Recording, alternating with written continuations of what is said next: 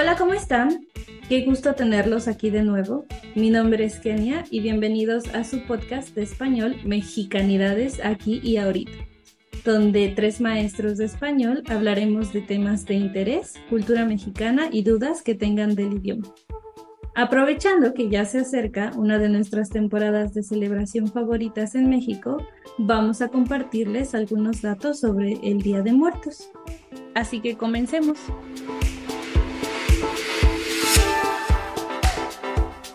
Hola, ¿cómo están? Muy bien, aquí disfrutando de estos frescos días de muertos. Muy bien, pensando en las actividades a realizar esta temporada. Sí, hay muchas opciones en época de Día de Muertos, especialmente en Oaxaca, ¿verdad? Sí, es parte del por qué esta temporada es mi época favorita del año. Todas las actividades culturales y también la decoración alrededor de la ciudad. Y la comida, no te olvides de la comida. Ah, claro, lo más importante. Bueno, para mí. Y precisamente hablando de esta época de Día de Muertos, el día de hoy vamos a hablar un poco sobre algunas características de la celebración. Así que pondremos a prueba qué tanto sabemos sobre el Día de Muertos con algunas preguntas. ¿Ustedes conocen el origen de esta celebración? Bueno, el culto a la muerte era común entre las culturas prehispánicas. Cuando alguien moría, era enterrado envuelto en un petate y sus familiares organizaban una fiesta para guiarlo en su recorrido al Mictlán, que así se le llama al mundo donde recibía a los muertos. Y también se colocaban ofrendas como comida y flores en sus rituales.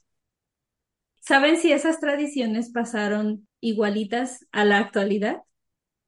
No, porque con la llegada de los españoles, ellos incorporaron diferentes elementos y otras prácticas que se unieron a la visión o a la interpretación que los pueblos indígenas tenían, por ejemplo, las creencias religiosas.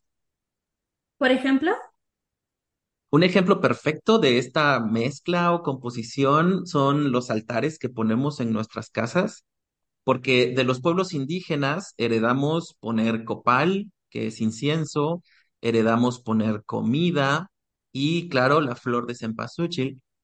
Y los europeos agregaron algunas otras flores, velas, veladoras, así como el pan, porque no existía la harina eh, antes de los europeos en América y, por supuesto, claro, toda la simbología cristiana.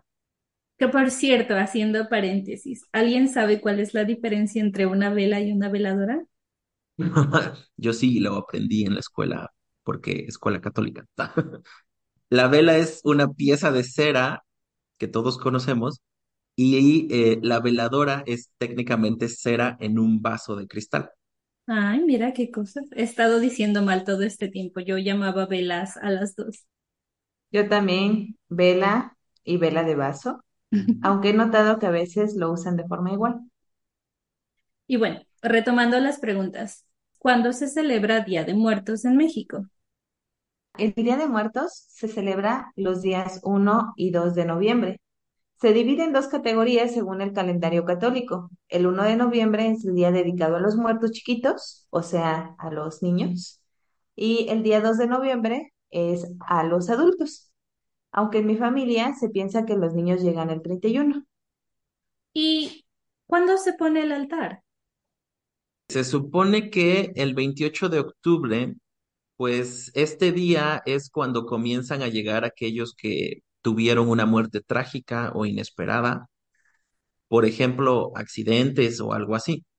Después, el primero de noviembre se dedica la ofrenda a los niños y finalmente el 2 de noviembre llegan todas las almas o los espíritus que según la tradición se reúnen con sus familias para celebrar y disfrutar de la ofrenda. Mm, esa creo que es la parte más general de la tradición, las fechas. Seguramente hay lugares donde las fechas son diferentes, pero la mayoría de lugares en México siguen esas, aunque en los últimos años se empieza un poquito antes de noviembre. Y continuando, ¿conocen algunas diferencias más específicas en México o en Oaxaca? Yo conozco una que llamó mi atención cuando me enteré. Es un pueblo en el estado de Campeche que se llama Pomuch En esta localidad, los habitantes visitan el cementerio días antes de la celebración del Día de Muertos para literalmente limpiar los huesos de sus familiares muertos. Mm, creo que había escuchado de eso, pero nunca entendí bien si ellos desenterraban a las personas cada año. Parece un poco de trabajo, ¿no? No, ellos no desentierran a las personas, ellos mantienen los huesos en pequeñas urnas o cajas de madera y en esta época abren estas cajas para limpiarlos, pero por lo general no están enterradas. Al igual que Sayuki, me sorprendió mucho el saber de esta tradición y enterarme que es algo muy específico que pasa solo en esa comunidad, no en todo el estado de Campeche. Entonces, creo que eso lo hace bastante más especial. Pues sí, es muy diferente a lo que yo conozco respecto al Día de Muertos. Por ejemplo, en Oaxaca hacemos comparsas y muerteadas y en una región al, hacia el norte que colinda con Veracruz hay grupos que crean la música y se llaman huehuentones. Entonces, no cabe duda que cada región de México es un mundo. Ahora, ¿cómo lo viven o cómo celebran ustedes Día de Muertos en familia? ¿Tienen alguna tradición familiar específica, algo muy clásico o exclusivo? Pues tal vez no es algo especial de mi familia, pero en mi caso, especialmente mis abuelos eran muy tradicionales para celebrar el Día de Muertos y formar o poner eh, nuestro altar en casa. Siempre fue muy importante tener este altar en nuestra casa con mucha comida y frutas eh, y era algo de verdad como muy grande, aunque eh, tengo que decir que es muy diferente solamente ayudarlos cuando era niño a armar el altar que ahora que soy un adulto y pagar por todos los productos que tengo que comprar. Cierto, ahora tú tienes que pagar el altar de tu casa, tú solito. Ya de adulto se siente el golpe de las celebraciones, entonces. Exacto. Cosas de la vida adulta. Pero fuera de eso, no, no hacíamos nada diferente o especial en casa. Am, solo armábamos el altar muy grande, el cual, por razones económicas, ahora es un poco más pequeño, pero hecho con el mismo cariño para los familiares. ¿Y tú, Sayuki, hay algo especial en tu familia por Día de Muertos? Bueno, creo que no. A mi familia le gusta hacer todo desde cero, desde el mole hasta los tamales, así que es una semana muy pesada. Y el 31 debemos tener ya el altar hecho, aunque hacemos casi lo mismo que todas las familias.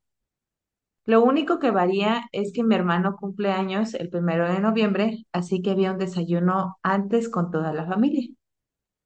Entonces, ¿tu hermano en lugar de pastel tiene tamales? Exacto, casi no hubo fiestas para él. Y algo que hacíamos cuando mis abuelos vivían era recibíamos a los muertos a las 12 de la tarde e íbamos a donde vivían mis abuelos a visitarlos. Pero como ya no viven, nos quedamos en casa.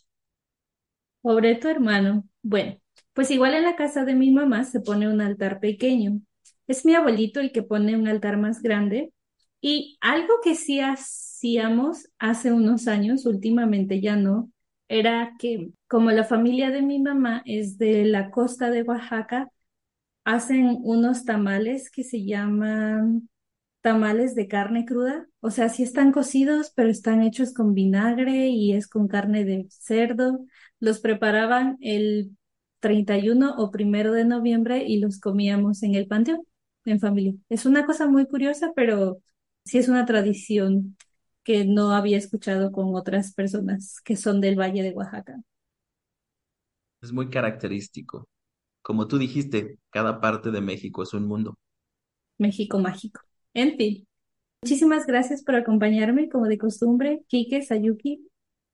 Gracias y espero que si visitan México en esta temporada disfruten mucho la fiesta del Día de Muertos. Muchas gracias. Y si no visitan Oaxaca y tienen otra festividad en esta época, también la disfruten. Sí, y cuéntenos de qué se trata. Nos oímos pronto.